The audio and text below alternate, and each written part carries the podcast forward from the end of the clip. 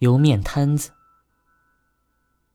家附近有一档卖油面的小摊子，我平常也并不太注意。有一回带孩子散步走过，看到生意极好，所有椅子都坐满了人。我和孩子驻足围观，这时候见到卖面的小贩，把油面放进汤面用的竹捞子里，一把塞一个，刹那之间就塞了十几把，然后。他把叠成长串的竹捞子放进锅里烫，紧接着，他以迅雷不及掩耳的速度，将十个碗一字排开，放佐料、盐、味素等，很快的捞面加汤。十来碗面煮好的过程还不到五分钟，我和孩子看呆了。更令人称赞的是，那个煮面老板还一边与顾客聊着天呢。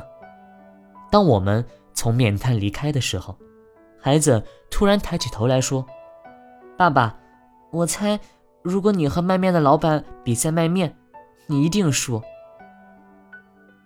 对于孩子突如其来的谈话，我不禁感到莞尔，并且立刻坦然承认：“我一定会输给这个卖面的人。”我说：“不只会输，而且应该会输得很惨。”这个世界上能赢过外面老板的人，大概也没有几个吧。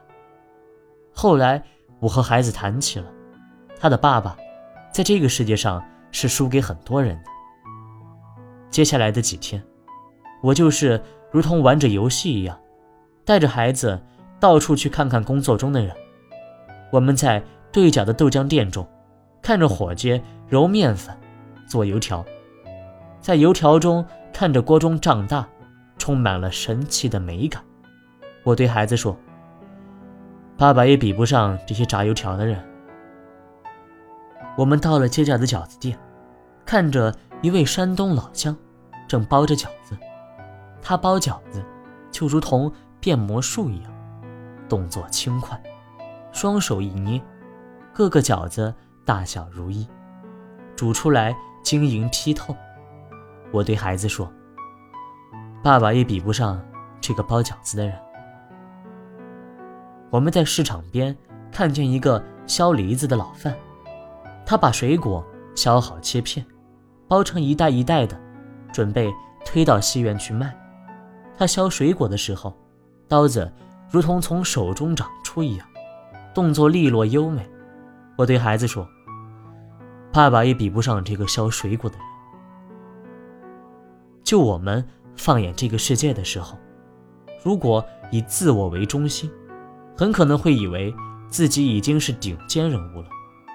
不过，我们一旦把心歇息下来，用赤子之心来关照，就会发现自己其实有多么的渺小。在人群当中，若是没有整个市井的维持，我们连吃一套油饼油条都成问题了。这就是为什么连圣贤都感慨地说道：“无不如老农，无不如老仆”的缘故。我们什么时候才能够看清自己不如人的地方？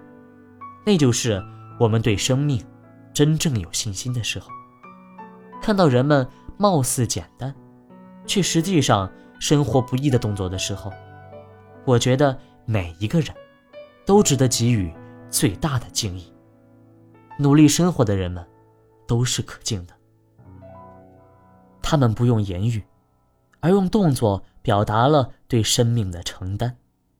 承担，是生命里最美的东西。我时常在想，我们既然生而为人，不是草木虫鱼，就得承担，安然接受人生可能发生的一切。除了安然的面对。还能够保持觉悟，就是菩提了。一般人缺少的，正是这觉悟的菩提罢了。在古印度人的传统观念里，他们认为，只要是两条河交汇的地方，一定就是圣地。这是千年智慧积累所得到的结论。假如我们把这个观念提炼出来，人生又何尝不是如此呢？在人与人会面的那一刻，如果都有很好的心来相应，互相交流，那当下的自己，心也就是圣地了。油面摊子是圣地，豆浆店是圣地，水果摊也是圣地，其实到处都是圣地，只是看我们有没有足够神圣的心，来对待这些人、这些地方。当然，在我们以神圣的心来面对世界的时候，自己也就有了承担，也就值得成为那个值得被敬佩的人之一。我带着孩子观察了许多地方以后，孩子感到疑惑，他问道：“爸爸，那你什么时候可以比得上别人呢？”